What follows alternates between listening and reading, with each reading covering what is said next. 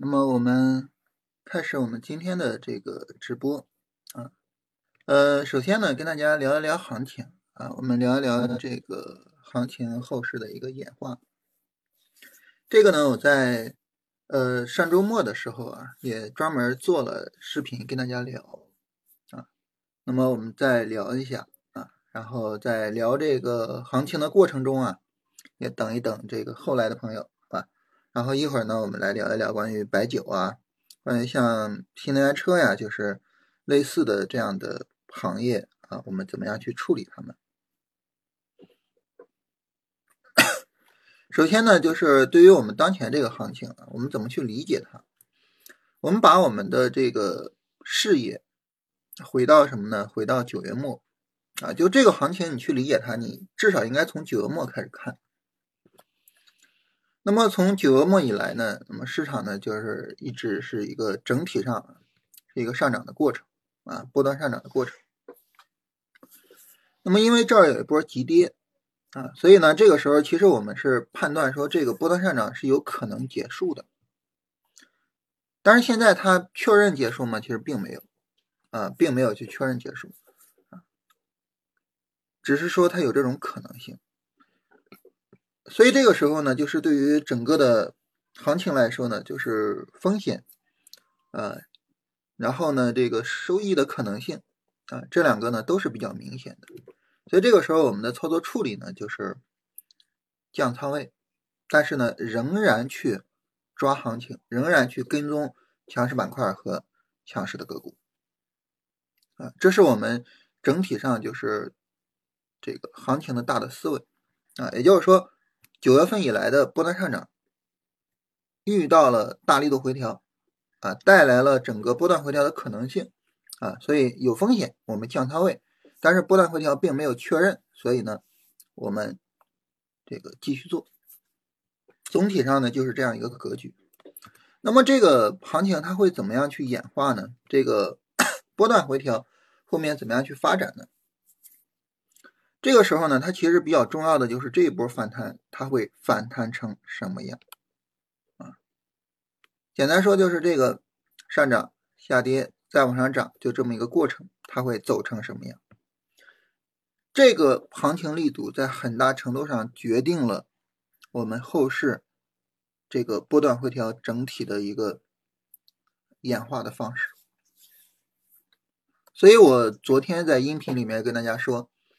啊，就是今天、明天这两天至关重要啊！这两天的行情力度，这两天整体的行情发展方向，在很大程度上影响着后市的波段的一个演化，影响着后面可能几个月的行情啊。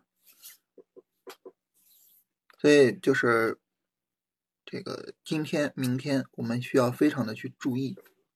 这个行情的情况，那大家要听我们每天音频的话，可以点我们头像啊，关注一下，然后每天我们会发个音频给大家聊行情。那你说为什么今天、明天这么重要呢？我们一看这个行情的过程哈，你会发现，就是三六三七以来的这个下跌啊，我们把它稍微放大一些，三六三七以来的这个下跌啊，它整体上来说是这样。对，你看它下跌，是吧？然后呢，这个下跌呢，它需要一个什么呢？需要一个最终确认结束的一个过程。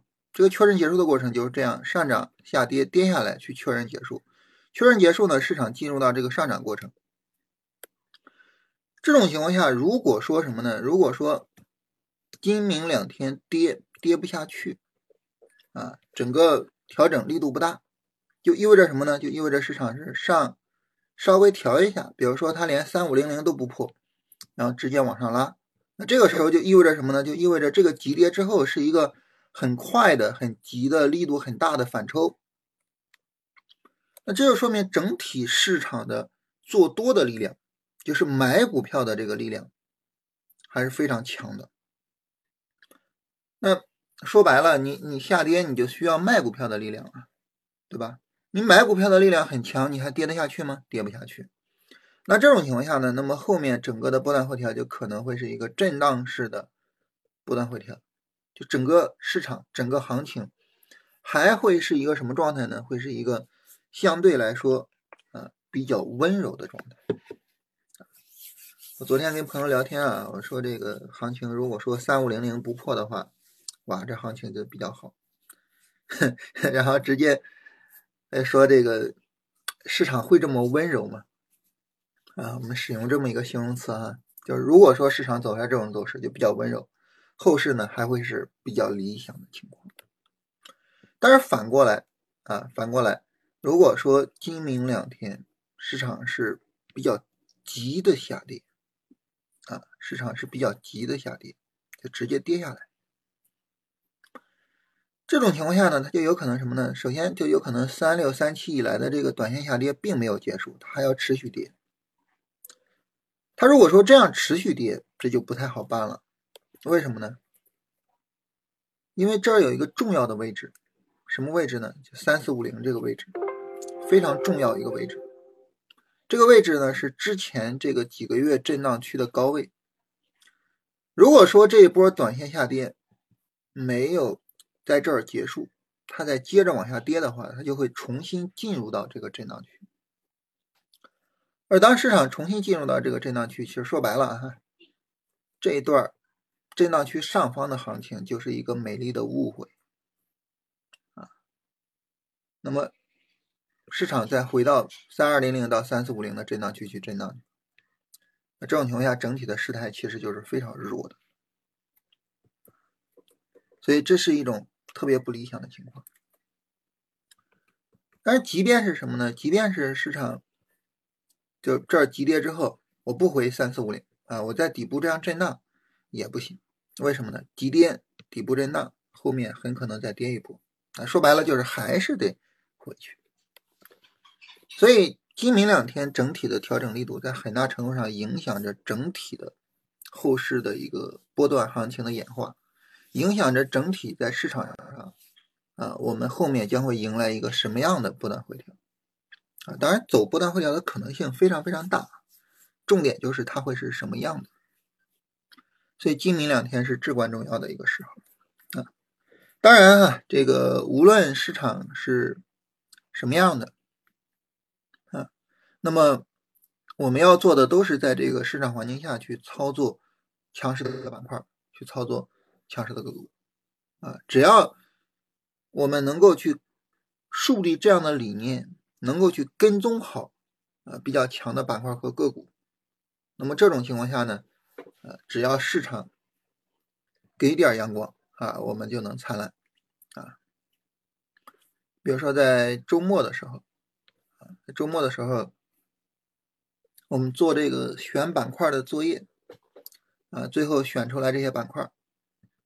啊，那么这些板块呢，在大盘这两天的反弹里面，就已经有了一个或大或小的表现，啊，已经有了一个或大或小的表现。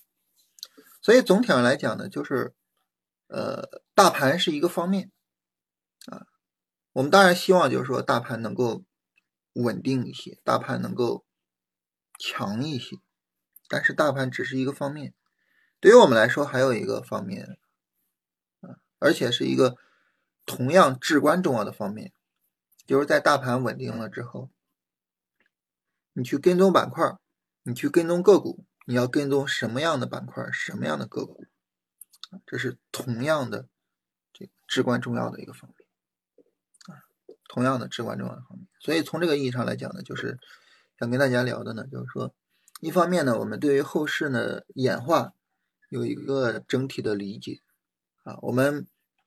对于后面的波段回调要有一个心理准备我们要做好呃这个防守啊，做好防守，能够把九月份以来的利润真正的收入囊中，而不是去坐过山车这是一个。第二个呢，就是我做好防守呢，那么我会是相对来说啊比较清仓去参与市场。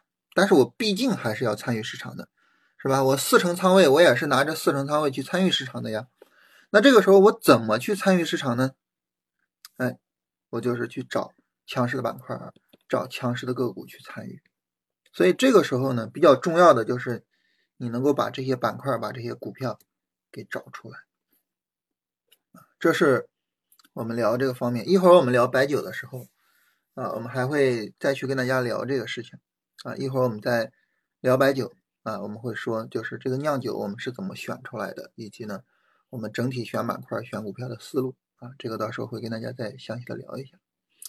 这是整体的市场情况啊，这个整体的市场情况呢，我刚才说了，就是呃，告诉我们后市我整体上怎么去安排，怎么去跟踪这个市场啊。然后呢，这是说它的作用啊，它的作用。然后呢，这个跟大家聊完了哈。有朋友说这个黄金跌了四十个点。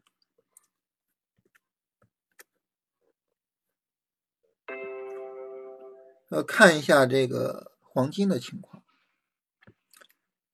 但是有一点哈，有一点就是它在一个下跌的过程之中，你不要去考虑它的支撑位在哪，嗯，它在一个下跌过程中，下跌过程中不要去考虑支撑位在什么地方，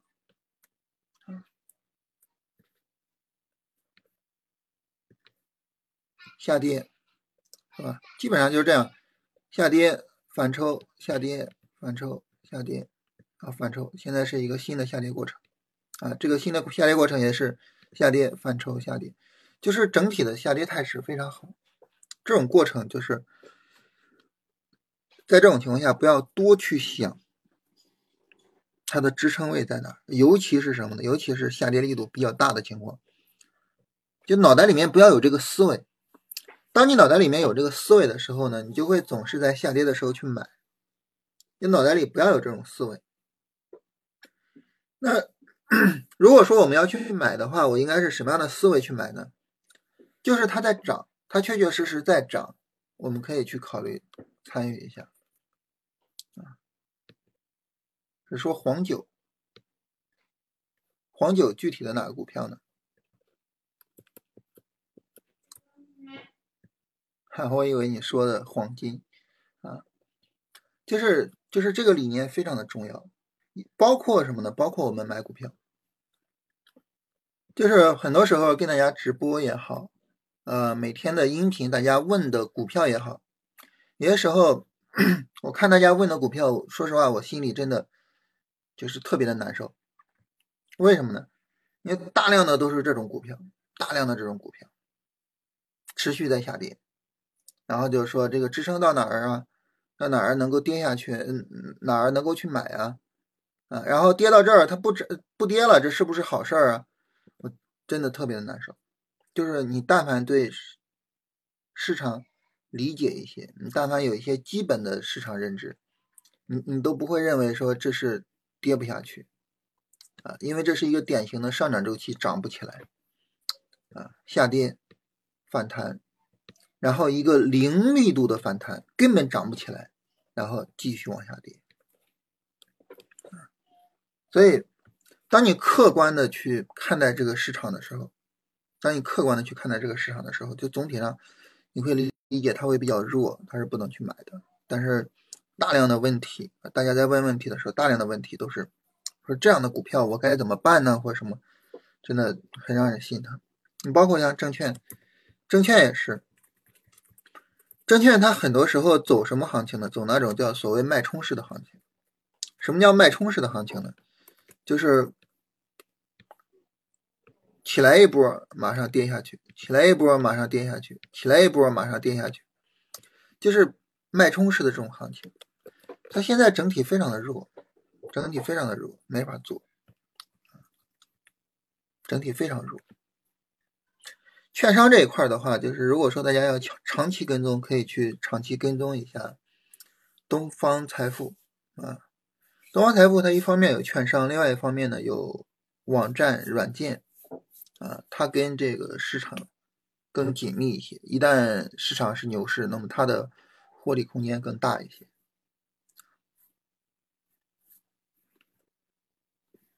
平安保险。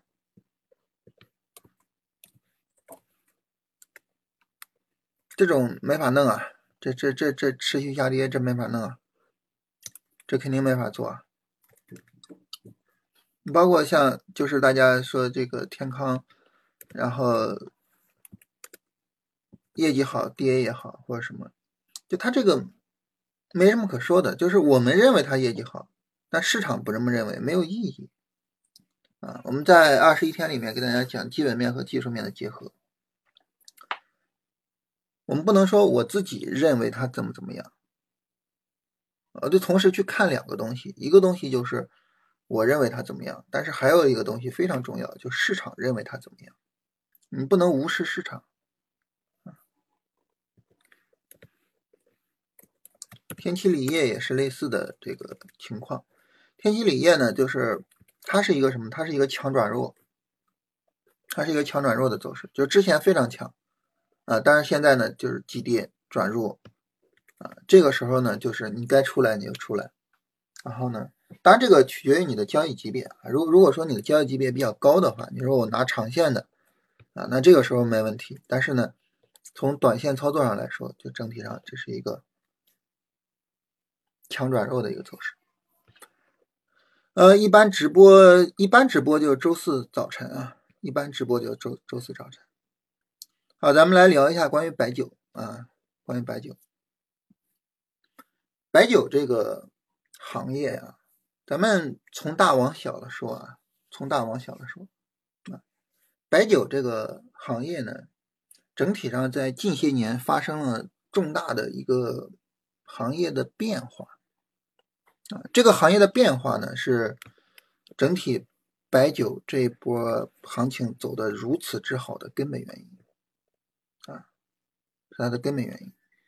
呃，当然这个。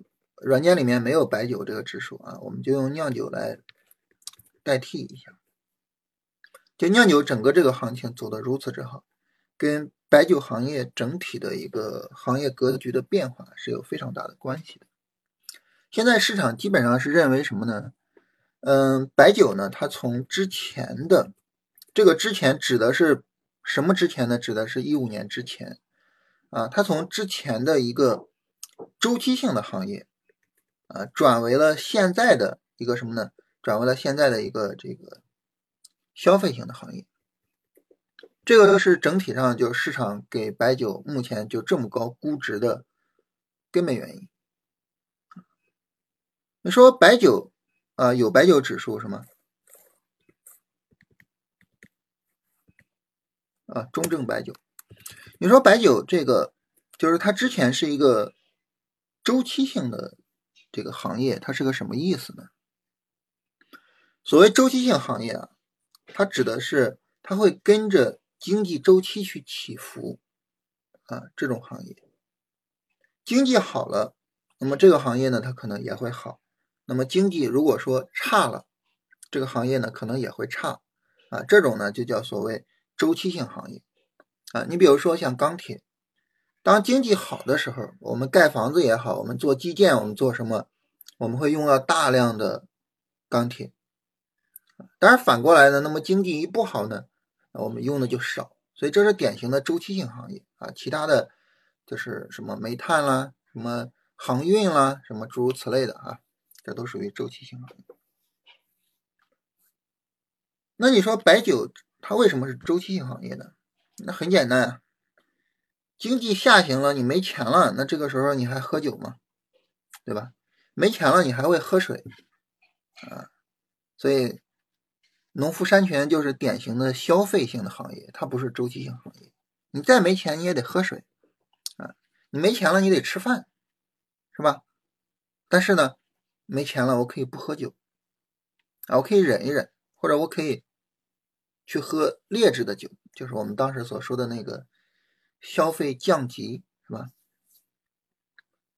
所以白酒呢，它之前跟经济是有紧密相关的，就是这种经济性行业，呃，这个经济周期的一个影响。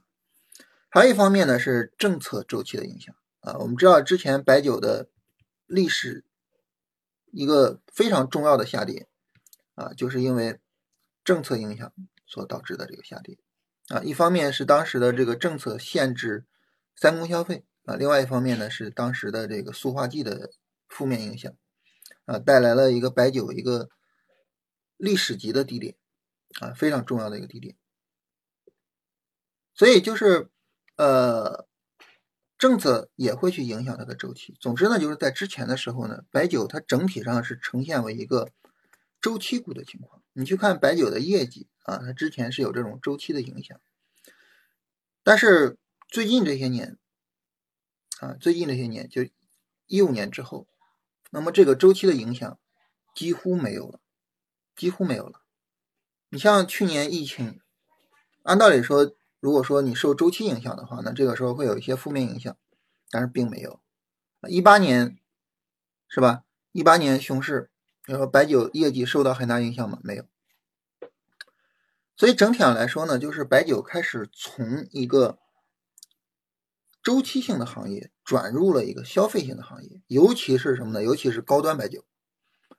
高端白酒现在整体上目前是一个量价齐升的状态，就是一方面呢，白酒的这个价格不断的在涨，另外一方面呢，它的出货量也在不断的涨，量价齐升。我我指的是酒啊，不不是股票啊，酒在量价齐升。所以这种情况下呢，就是他们的这个业绩整体上是非常稳定的，更何况白酒大家知道它的毛毛利润非常非常的高。茅台的毛毛利润能够到百分之九十，啊，然后五粮液能到百分之八十，像洋河呀、泸州老窖呀，能到百分之七十的毛利，就非常恐怖的毛利润，对吧？所以这么高的毛利润，然后又有量价齐升，那么这种情况下呢，整体就是市场对于白酒的一个未来是非常非常看好的，啊，或者说对于它未来的稳定性。是非常非常看好的，这样更准确一些。你比如说像茅台啊，我不知道大家有多少人买那个京东的那个 Plus 会员，是为了能够在京东抢那个一千四百九十九的那个茅台啊。我在网上看到很多人分享那个抢那个茅台的攻略，我不知道那些攻略是真是假，因为我也没抢过。为什么那么多人去抢那个一千四百九十九的那个茅台呢？很简单，就是因为你抢了之后，马上转手一卖，你就能够挣到一千到一千四百九十九块钱左右啊。转手转的低一点，两千五肯定能转出去；转的高一点，三千可能也有人收。就茅茅台的整体的这个出厂价，大概从几年前的一千来块钱，到现在的两千多、三千。但是在这个过程中，就是我们说你的价格在往上涨的时候，一般情况来说销售量会下降。但是茅台销售量下降了吗？并没有，也是在往上涨的。五粮液也是，是吧？所以总体上来说呢，白酒这个行业就是属于量价齐升啊，毛利润很高。然后呢，这个每一家白酒企业的现金储备都非常的高，每一家企。白酒企业都有在建工程，啊，大概我看了一下，茅台大概是三十多个亿的在建工程，建什么？建酒窖嘛，对不对？啊，所以就是大家对于这个白酒的整体的一个长期的发展，相对来说是比较看好的。这是白酒整体上来说，就是它的整体的估值格局发生重大变化的根本原因。所以这个时候我们去说，像茅台、像五粮液，他们。再去对标的时候，它应该对标谁呢？就跟那些周期性行业没关系了啊！再去对标的时候，就应该去对标什么？就应该去对标消费品，尤其是高端消费品啊，也就是我们所说的像奢侈品。你比如说像奢侈品，像爱马仕，它的市盈率大概能够到多少呢？就是市场大概愿意给它多少倍的估值呢？一般情况来说，五十倍左右。啊，有的高一些，有的低一些，就是有时候高一些，有时候低一些，大概来讲五十倍左右。但是我们看茅台，它的市盈率大概多少呢？你看六十一，其实这是一个正常的市盈率，这不算是一个非常高的市盈率啊。这个市盈率不算太高，六十一其实是是一个可以接受的市盈率。爱马仕就五十左右嘛，啊，高的时候那也六七十，是吧？所以呢。就是当它的这个行业属性，啊，当这家企业的属性发生了变化的时候，同时呢，这家企业又有足够强的盈利能力，并且愿意给股东分红的时候，啊，那这个时候实际上就是说，呃，市场给他一个比较高的估值，这是很正常的事情。我们经常看到，呃，在网上有一些这种开玩笑的评论哈，啊，就是说一有什么事情就是利好茅台，啊，然后呢说。这个美国的股市就是科技股，然后呢，我们的股市就是白酒啊，什么就诸如此类的这种段子哈。我能够理解我们去编这种段子的心情，但是没有必要。为什么呢？很简单啊，啊，很简单，就是市场之所以推升茅台，是因为它能给股东带来收益嘛。那你如果说你有别的企业能够给股东带来收益，我自然而然也会去推升你。你说我们没有去买比亚迪吗？我们没有去买宁德时代吗？我们也去买了，对不对？我们也去推升这些企业了。所以市场从来不会亏待一个能够帮股东赚钱，并且愿意把钱分给股东的企业。那市场从来不会亏待他们的。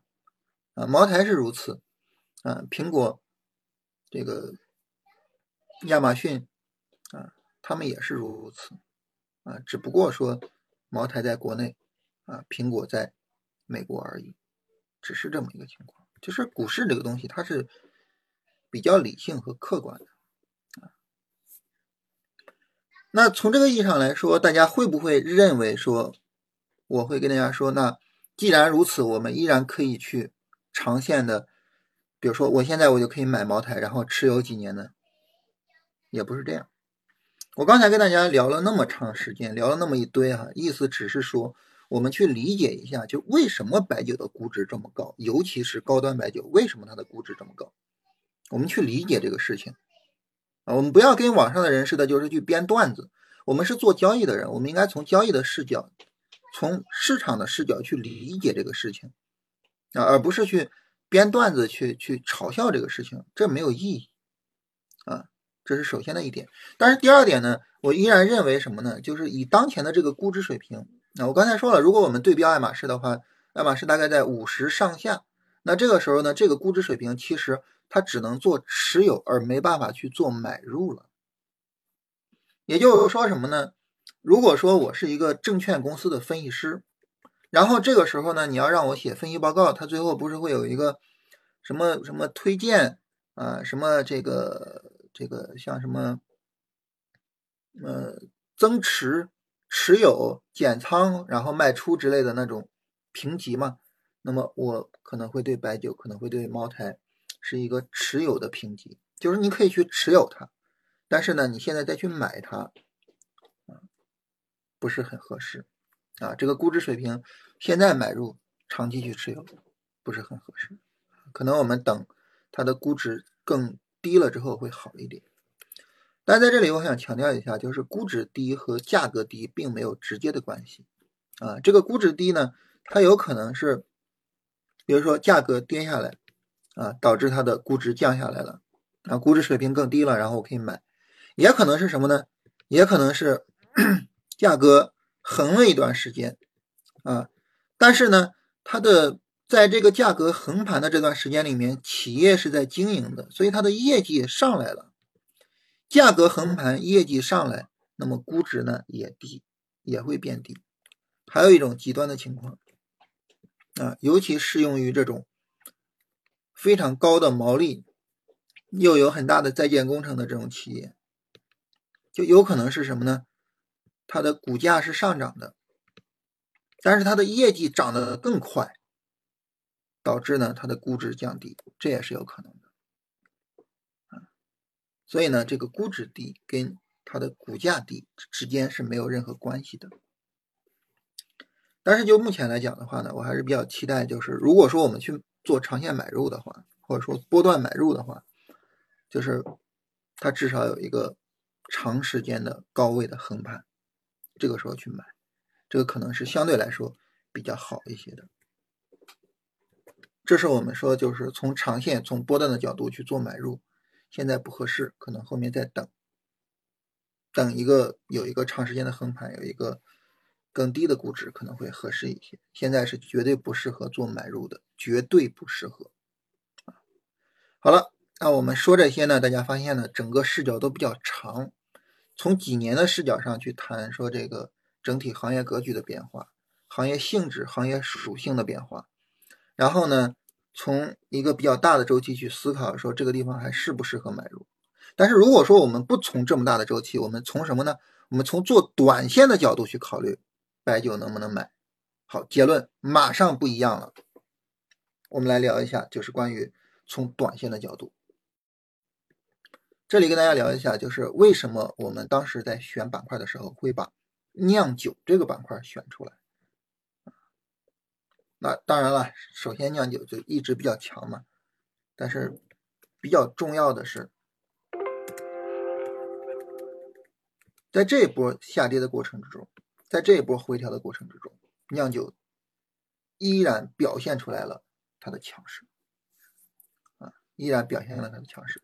就首先一个呢，就是对于这一波整体的这一波行情来说，我们从上涨回调的视角来看，酿酒是这样的，是吧？上涨回调，啊，而对于大盘来说呢，它是这样的，上涨回调，在整体的这个。上涨回调的过程之中，很明显是酿酒是更强的啊。当然，我我我们我们可以对比刚才的中证白酒啊，应该是一样的。然后这个时候在回调的时候，我们会比较关注什么呢？我把这放大一下啊，我我们不看整个过程，我们只看重要的，只看这个回调的话，我们注意看，指数是这样的，回调。再往上涨，再向下，注意这儿有一个什么呢？这有一个向下的破位，注意到吗？但是白酒它是什么呢？它是一个向下反抽，它没有破位，白酒没有破位，所以这个时候从短线上我们会更看好白酒一些，会更看好它一些。那这个时候当我去做短线的时候，我就客观的、实事求是的。把白酒给选出来，那这个时候你说我会去考虑估值，我会去考虑什么吗？它的影响就没有那么大了。当你只是做一个短线，你可能持有这些股票持有一周或者两周的时候，估值的影响就没有那么大了。实际上，我反复跟大家说一个观点，就是当一个泡沫刚开始吹起来的时候，永远是它涨得最好的时候，啊，永远是它涨得最好的时候。所以这个时候呢，我们就可以去做酿酒这个板块。短线的思维跟长线的思维完全不一样。好，这个时候呢，我们重点选了什么板块？呃，重点选了什么股票呢？大家选的股票里面，重点选了两个，一个是百润啊，一个是百润。百润这个走势比酿酒还要强，还要强得多啊！百润这个走势什么走势？下跌，拉升创新高，横盘，哇，这走势真的是毫无疑问的百分之百能够去买的一个走势。我们在选股的作业里里边，所有人注意我说的这个限定词，所有的同学全部都选了百润。就这个时候，你可能会觉得很疯狂，为什么呢？你看百润。短短的两年时间，翻了多少倍？翻了二十倍。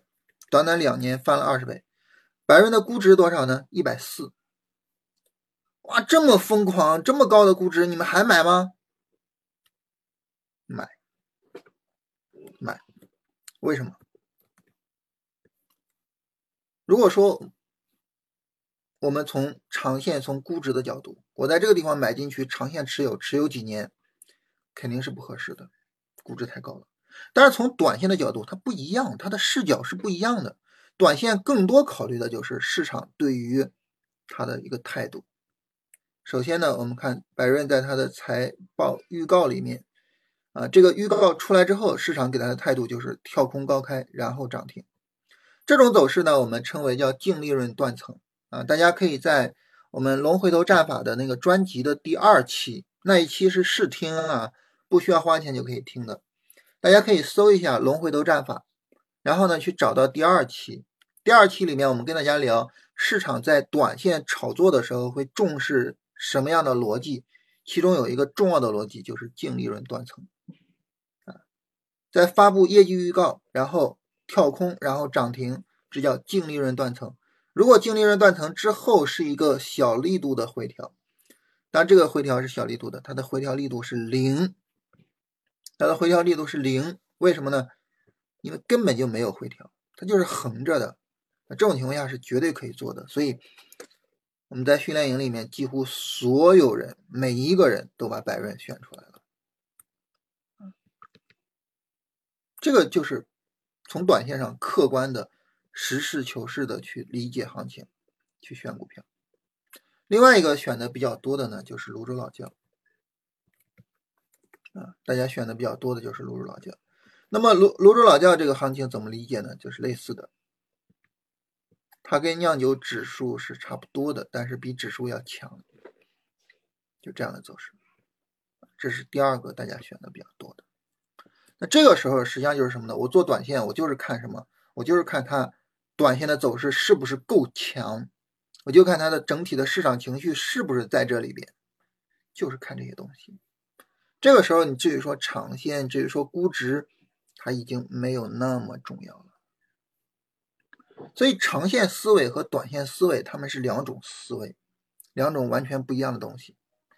你说白酒啊，白酒这个东西，就是它整体上这么被高估了，还能不能够去买它呢？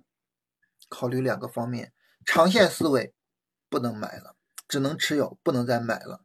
但是短线思维，我就是客观的去看市场的情绪还在不在这边。市场还愿不愿意去跟踪去炒这个板块？他愿意，我也愿意；他不愿意，我也不愿意。客观的去跟随市场，这个非常的重要。呃，当然顺便说一下，百润并不是白酒啊，百百润是做鸡尾酒的，就是那个 real 鸡尾酒。所以有些时候，我觉得可能年轻人更能够抓住百润的行情。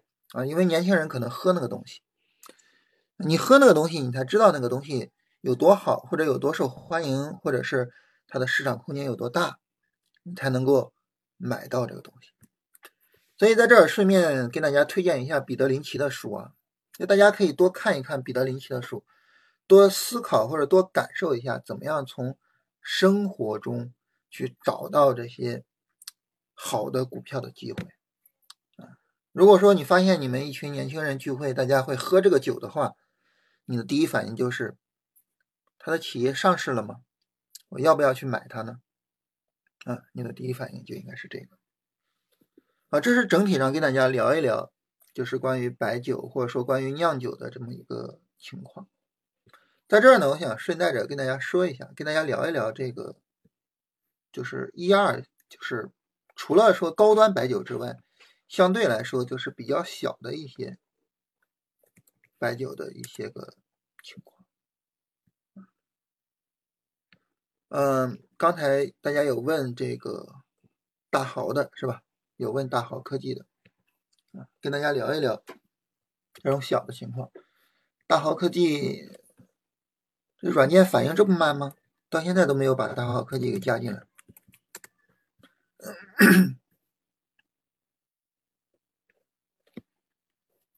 大豪科技这等于实际上是一个借壳上市啊，啊，实际上等于是一个借壳上市。然后呢，这个就是这种二三线的这种白酒啊，或者说更更小规模的一些这种白酒，你比如像黄台啊，黄台酒业，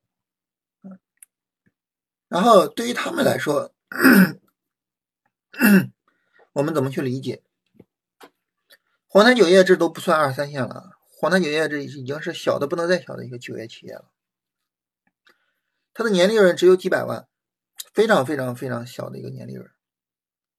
嗯，当然我们怎么去理解，就是市场对这种中小白酒企业的炒作呢？前段时间炒作炒得非常凶啊，怎么去理解他们呢？其实就是两个方面，第一个方面呢，就是当一个行业炒到后后面的时候。你发现五粮液没法买了，是吧？然后茅台没没法买了，尤其是什么呢？尤其是当你把五粮液给茅台叠加，你会发现五粮液近最近其实最近这些时间，五粮液其实涨的是更好的，是吧？你看前期的时候，他们基本上并驾齐驱。最近五粮液走得更好，为什么最近五粮液走得更好呢？就很大程度上就是说，呃，市场开始去往下沉，从茅台开始往下沉，往下沉，首先就要沉到像五粮液呀、像泸州老窖呀，是吧？当他们也炒高了，当发现五粮液的这个估值也到了六十了，那怎么办呢？我们继续往下沉。就沉到了这些，就是中小酒厂啊，沉到了这些中小酒厂。所以这些企业他们是怎么回事呢？就是炒作的这么一个下沉。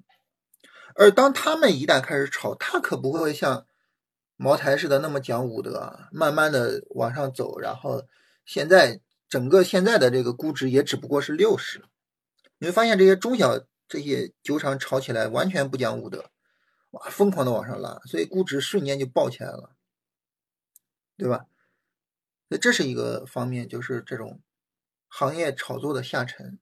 另外一个方面呢，就是这些中小企业的业绩确实也是在好转的，啊，确实也是在好转的，尤其是呃二三季度整体上走的比较好，业绩比较好，驱动了这个价格。当然，想重点跟大家聊一下这个炒作逻辑的这个扩张啊，重点跟大家聊一下这个方面。这个呢，我们跟大家聊一下新能源车，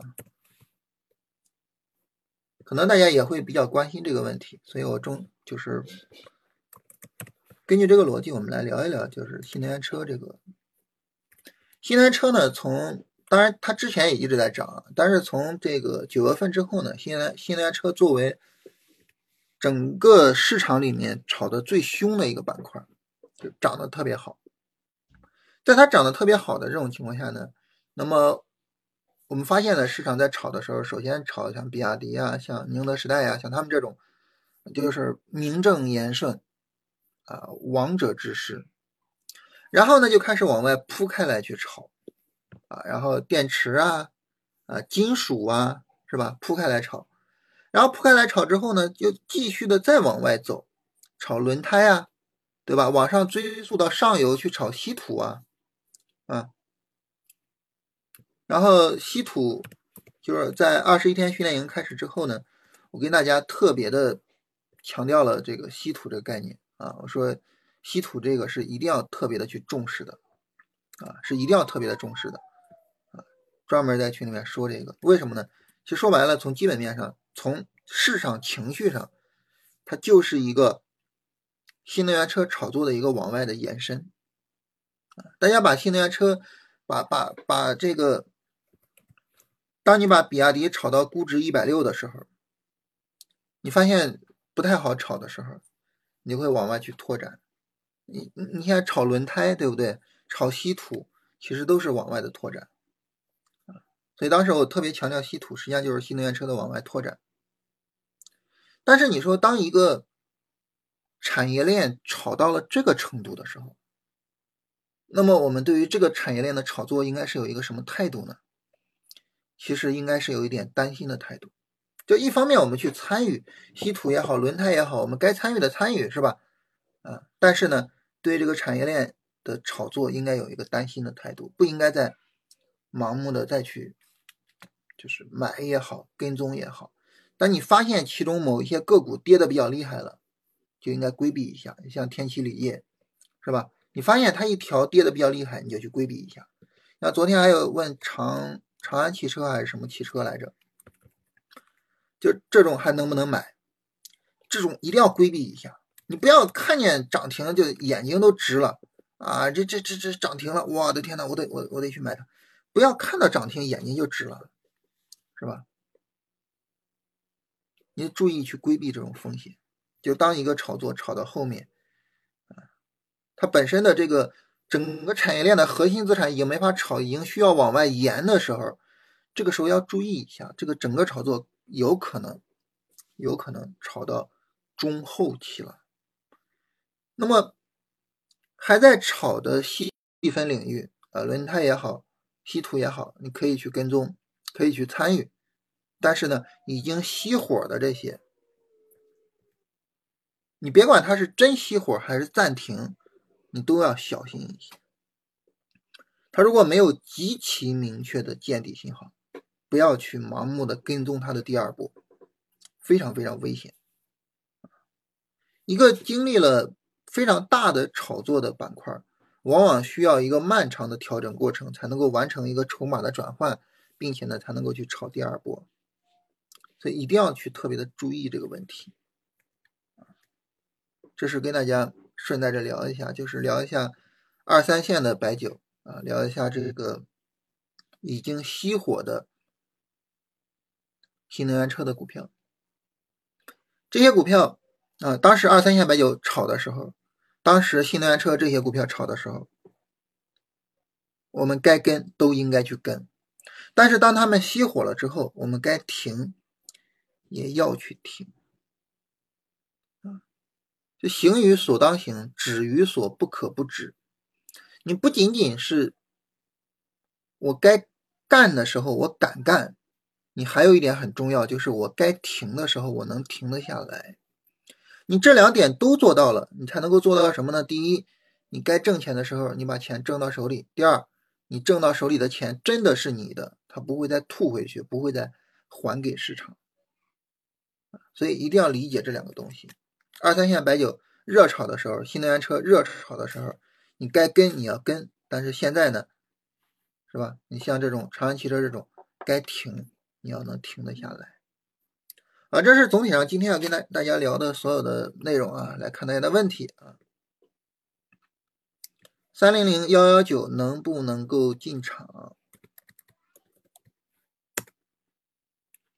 这个整体的调整规模还有点太小，这个调整力度是毫无问题啊，调整力度毫无问题。呃，当然首先说一下，就是这些股票我不了解基本面啊，只能根据市场走势来聊。市场里边我相对来说比较了解基本面的也就几十只股票，然后。这个调整的规模不足，一般情况来说，我们说调整规模足的话，一般就是它把十均线给破一下，十日线啊，把十日线给破一下，调整规模不足，这个我我我是不会去买它的。大号科技我是不会买的，然后零零零四零零啊，这不这我肯定不会买。这种急跌我肯定不会买，我我只说我自己的态度啊，我肯定不会买。但是这并不意味着市场不会走出行情。最近在二十一天训练营，我反复的说一个理念，这个理念我也在这个我们的音频里面说了啊，就是如果说我的账户里边我去持有四十个股票，这个其实可能是很难的，我们可能很难我去持有四十个股票这么多。但即便你去持有四十个股票，就意味着。你其实只能抓到市场中百分之一的股票行情啊，因为我们总共四千个嘛，四千个四十个，就是你只能抓到百分之一的市场行情。这就意味着什么呢？大家想想，这意味着什么？这意味着我在买股票的时候，我应该是百里挑一的啊！我在买股票的时候，我应该是百里挑一，对不对？那好，那我百里挑一就意味着，那这这种股票我肯定不做。但至于说它能不能走出行情，能不能走出行情跟我没关系啊，它不在我的那个百里挑一的那个一里边，它就跟我没有什么关系。所以这个我跟大家强调一下，我只是说我不买，但是人家能不能走出行情我不知道啊，这我肯定不买，对吧？这种急跌的我看都不带看的。看都不带看的，看一眼就浪费一眼的精力啊，一眼都不会看。中国平安就是看都不会看啊，这种走势我看都不会看的。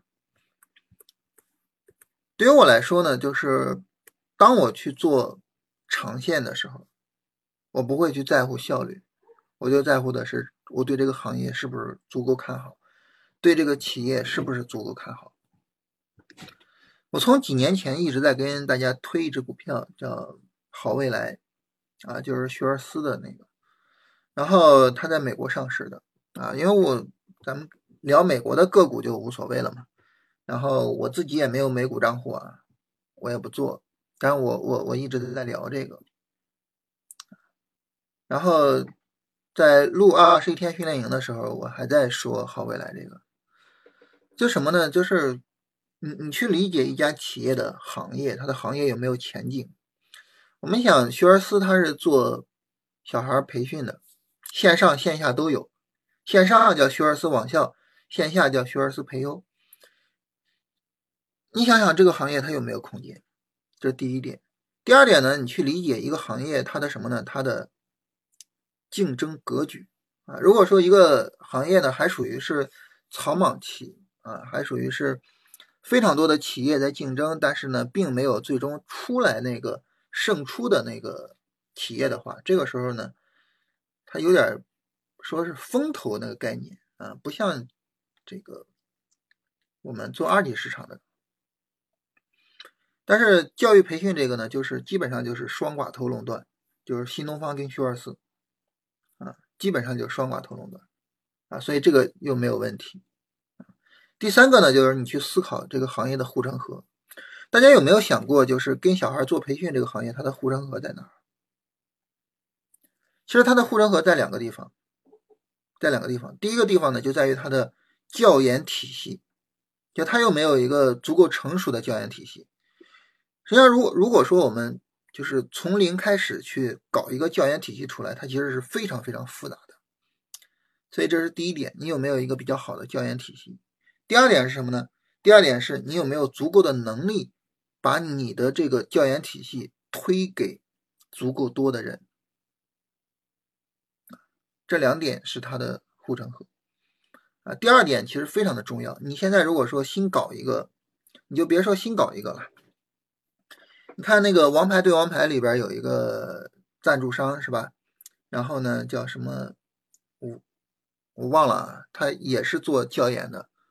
然后呢，这个还有像掌门一对一啊，还有像松鼠 AI 是吧？这种我们名字都很熟，都很熟啊，因为有广告有什么的。但是他有足够的人，他有足够的渠道推到我们面前吗？没有，或者说很难。但是新东方跟学而思的话呢，他们有足够的能力，把他们的课程、把他们的老师直接推给我们，所以这个非常的重要，非常非常重要。啊，他推给你一堂免费课，你去听，听完了之后你觉得不错，然后你就可能会交费。但是我没有机会去听，啊，掌门一对一还真听过，但是没有机会去听那个，就是。像其他的那些教研机构的，就是相关的内容，所以就是思考一个行业，就是长线上思考一个行业啊。顺带跟大家聊一下，就是行业的前景、行业的竞争格局、行业的护城河，长线上去思考啊。然后你去思考了，你觉得没有问题，你去拿长线当然可以，就是长线跟走势没有关系，长线跟走势没有关系啊，就是。它的估值是不是吸引你？它的未来是不是吸引你？你如果说中国平安这种走势，你去拿长线，我我不会有任何意见。它而且它跟走势没有任何关系。你说它年报利好啊，它年报整个走的很好啊，然后这个发展肯定没问题。然后我要去拿中国平安的长线，有问题吗？毫无问题，我绝对支持啊。当然，我对于中国平安并不了解啊，这个我我我只说这个意思。其实我对银行、对保险这种，我我其实没有看过他们的财报，太复杂了，啊，太复杂了。然后我我我宁愿看一些简单的一些财报。我经常说一句话，就是在投资里边，就是世上无难事，只要肯放弃。啊，银行跟保险的财报很复杂，看不懂，看不懂怎么办呢？不看，不做，不搭理，是吧？我反正只能抓到百分之一的行情，我为什么非得去抓这种复杂的企业呢？所以，我我我不知道中国平安能不能长期投资，这个这个我不知道，没有这个能力判断。但是如果你判断能，你说我长期投资毫无问题。但是你说我做中短期的操作，做波段、做短线，尤其是做短线，那么你说中国平安它能做短线吗？绝对不能。为什么？做短线最重要的是什么？并不是它的年报有没有利好，做短线最重要的是它有没有足够的短线的效率。换句话来说，市场的情绪有没有在这一边，这个至关重要啊。你比如说，我一眼看过去就是中国平安，它有一个哪儿有一个短线的比较好的买点呢？就这个地方啊，这个地方。二十一天训练营的人肯定都知道这个走势啊，这是一个三十分钟小波段，而且是一个日线背景下的一个三十分钟小波段，这个肯定是可以做的。这种一看就比较高效率。然后这种下跌力度这么大，看都不用看啊！这下跌力度，哇，这下跌力度看都不用看，看都不用看。就当你去重视你的啊，中国平安前面是一个更大的背景，那那那这儿的这个三十分钟小波段的。操作价值就更高了，啊，它有一个很大的波段回调的背景，就是当你去做中短线的时候，就不要再去思考这些长线的这些东西了，你就看市场情绪，市场情绪有没有在这儿，市场情绪在这儿我就做，市场情绪不在这儿，算了，没有效率。你做中短线你还去，嗯，没有意义啊，对吧？你做中短线你肯定是追求效率的，啊，这个时候没有意义。所以这个跟大家说一下，你像酿酒，酿酒这个我们说了，它被高估啊，它不应该再做长线买入了。但是呢，短线的情绪、市场情绪在这儿啊，短线的市场情绪在这儿，我为什么不做呢？所以跟大家强调一下，就是包括通过白酒这个也是跟大家聊这个事情啊，通过白酒也是跟大家聊这个事情，就是长线思维跟中短线思维是不一样的，是两种思维，一定要区别开来这个。东方财富一月二十二号算不算高效进场位？一一月二十二号，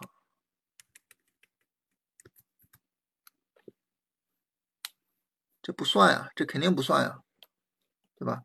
首先呢，在一月二十二号的时候，它并没有一个充分的回调，有充分回调是到这儿，那这这一根 K 线出来，你肯定也不做它了，是吧？啊，所以它肯定不算。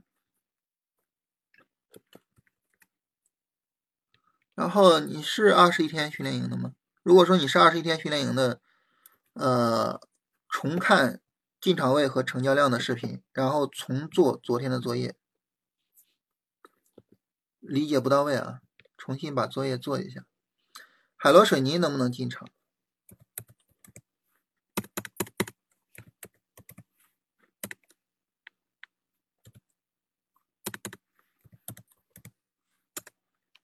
不能，不能，啊，这种下跌力度太大了，不行。就是下跌力度大，然后就意味着很多人在卖，很多人在卖，就意味着它是不可能有效率的。中国核建啊，这不行，看，这不行。你你一看这种大力度下跌，你就不要再去看它了。就是如果说你追求投资效率啊，就不要看它了。如果你说我做长线什么的，还是那句话，长线我们不讨论啊。能不能试演一下突破做空？呃，试演突破做空，为什么会有这个需求呢？好奇怪啊！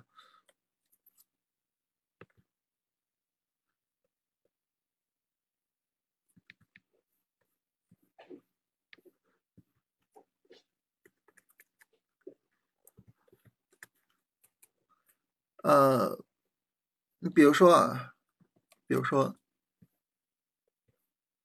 这是一个急跌，三十分钟一个反抽啊。如果说我们要做空的话，是可以去做空的啊。那么这个三十分钟反抽十在这儿上十均线，所以从这儿开始我可以开始做空。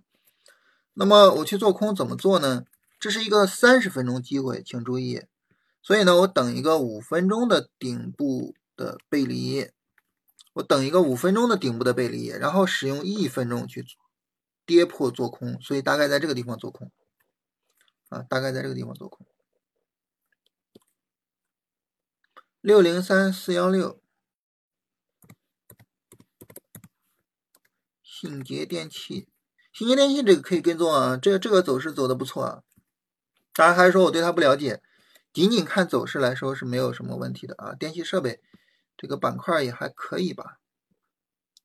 这个走势没什么问题啊这个走势是可以跟踪的。啊大家问了这么多股票终于有一个走的还是挺强的了但是它目前的调整不充分啊可以跟踪。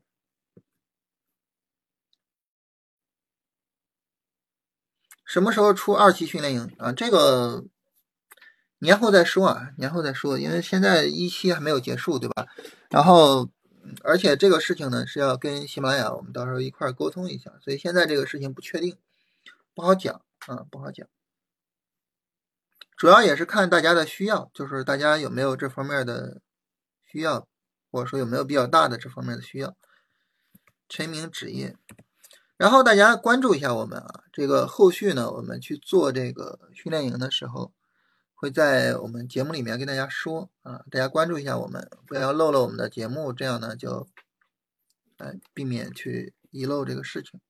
陈明纸业这个走势的话呢，不理想啊，不好做。啊，不理想，不好做，就是这一波下跌啊，有点太大了，有点太大了，不好做。我们当时在在这儿去就是讨论这个选板块的时候啊，在这一天，在这一天讨论选板块的时候，我们也讨论了纸业，就是造纸这个板块。那这个板块呢，整体的指数的走势就是属于这种调整力度大，不好做。也就是说，什么意思呢？就是你使用龙回头是没有办法，没有办法抓住所有的行情的啊！就是这个回调力度有点大了，不好做，所以呢，当时忍痛放弃了这个板块。当然，造纸这个板块内部有一些股票还是可以的啊，有一些股票的这个回调还是不错的。像太阳纸业这个回调，这就属于是可以做的回调，整体这个回调是不错的。这个力度尽管大一些，但是呢，在这个这个走势，我们一般叫它力度的调平，这样就比较好看了。就是它有一些股票是可以做的，但是整个纸业的调整力度大，所以当时忍痛放弃啊。所以，任何的一种交易方法是抓不到所有行情的，我们能够做的只是这个市场中的。百分之一的行情，一定要记住这个理念，非常非常重要。前两天，呃，前天吧，前天我们的作业是，呃，自己去做一个完整的、充分的交易计划。我在作业点评里面跟大家分享了一个很重要的理念，我说，你知道我们为什么要做交易计划吗？我们很多时候，我们的第一反应会想，我之所以要去做交易计划，是为了我能够更好的执行。为了我能够更好的抓住这个行情，但是我说不是，其实不是的。其实我不知道大家能不能够理解，就是我们之所以要做交易计划，是因为我要确保自己不去做计划之外的事情。就是它最重要的影响，并不是说我要去做什么，而是我不去做什么。当我能够坚定的。啊，不去做计划外的事情的时候，那这个时候其实我想要赚钱就变得比较容易了。而这个坚定的不去做计划外的事情，就包括我主动的放弃那些可能我依然比较看好，但是呢，这个走势确实就是啊，太阳职业的走势比较理想啊，就这个就是，但是走势确实不是那么理想的这种情况。啊就包含这个部分在里面，这个跟大家聊一下这个事情啊，造纸这个不是特别的理想。然后，呃，然后我前面也跟大家说了一个事情啊，就是这个指数走势不理想，也需要分成情况。这个大家听一下我们昨天的音频啊，在音频里边我详细讨论了，这个我们就不多说了。关注一下我们啊，然后那个可以每天听到。然后那个龙回头战法，大家可以搜一下，进那个专辑看一下。我们以往的直播回放啊，还有我刚才提的那个第二期节目，就是聊市场会炒作什么样的概念啊，就是那一期节目，就是都是试听的，大家可以随便去听。赣锋锂业和柳工能不能做？赣锋锂业可以去跟踪，但是这个力度还是有点有点大，不好。有点大啊，但是可以去跟踪一下柳工。柳工这个不不太好啊，这个这个震荡太大了。大家能够看到我们在选板块的时候，其实是把工程机械这个板块选出来的啊。但是在工程机械里面，我们没有做柳工啊。工程机械啊，我们看一看这个行业啊，在工程机械里边，我们没有做柳工，我们做的是中联重科啊。当然，今天走势也不是很理想啊。我们做的是中联重科啊，在这个地方买入的，或者在这儿去买入，就是这两个位置，这个位置跟这个位置，这两个位置可以去买入。嗯，就是中联重科这个可以被选出来啊，可以被选出来，但是柳工没法被选出来。柳工没法被选出来，这个这个走势，这种没法做啊，这个这个震荡太剧烈了，而且它中间有这么一个大跌，有这么一个大跌，它没没法做啊，啊，所以这个板块我们是有选出来啊，但是柳工这个股票不理想，这个股票不理想，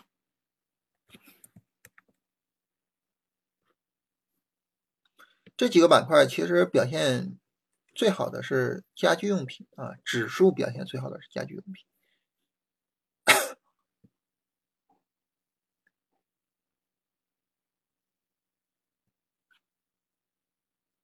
大家还有没有什么其他的问题呢？没有什么其他问题，我们今天就到这个地方。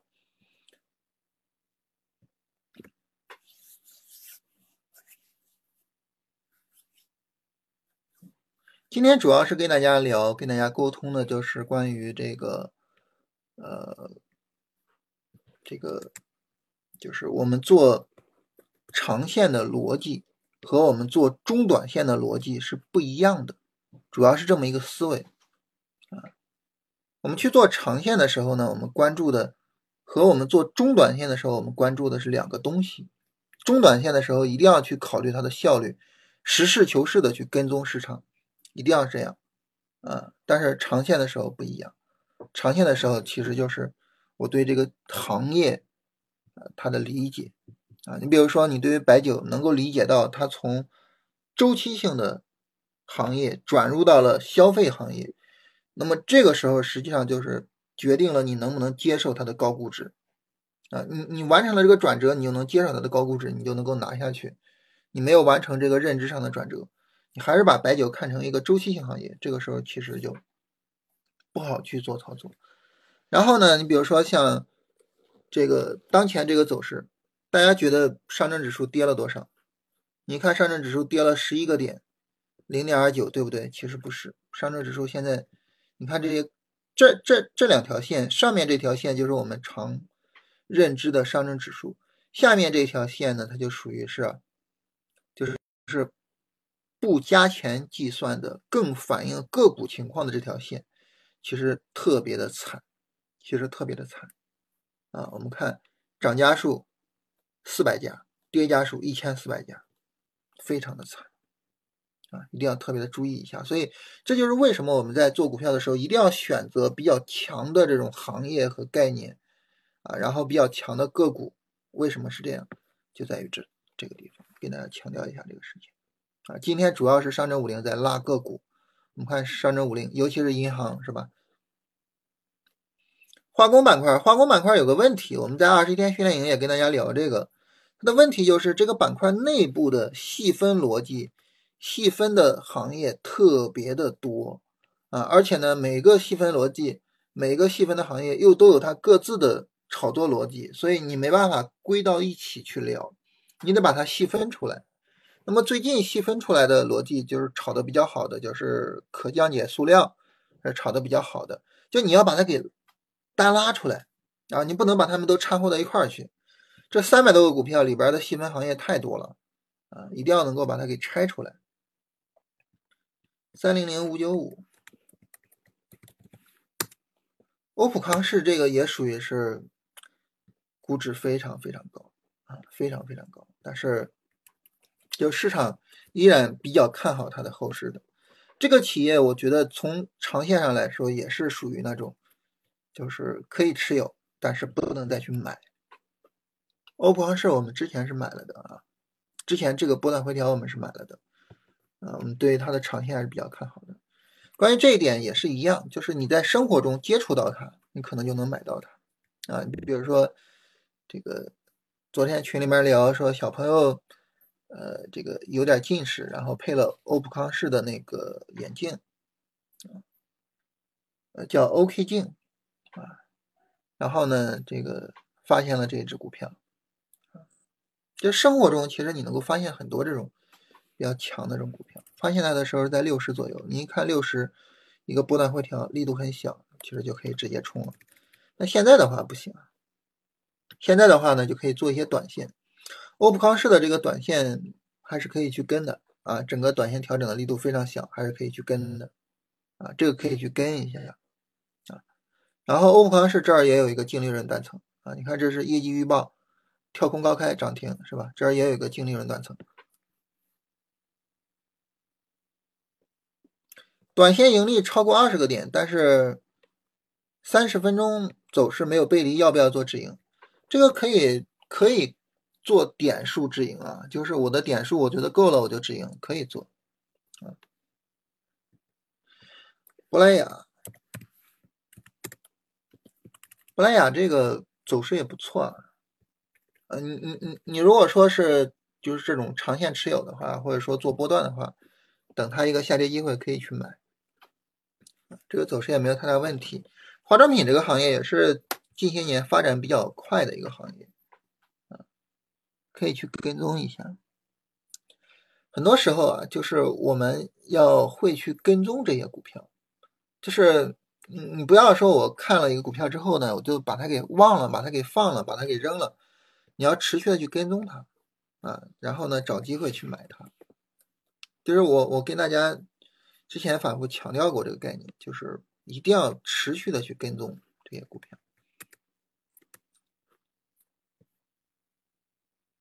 好了，我们今天就到这儿吧，哈，希望市场能够在三五零零上方撑住。呃，能把三五零零撑住，这是一个非常非常重要的信号啊！希望市场能够撑得住啊！就目前来说，这个市场走势还是可以接受的，尤其是指数还是可以接受的，个股一般啊，但是指数还有咱们这些比较强的板块还是差不多的。好，那么我们今天就到这儿，不出很大意外的话，我们应该是春节之前最后一次跟大家直播了哈。因为下周四就放假了，是吧？下周四就是除夕了嘛，啊，不出很大意外，这是我们最后一次跟大家直播，啊，提前祝大家新年快乐啊！然后我们明年就是牛年了，啊，我我我本人是属牛的，明年是我本命年，啊，明年就是牛年了啊！希望大家牛年行好运，大家牛年买到一堆大牛股啊！牛年我们每个人的账户都牛牛牛，好吧？好，我们明年再见。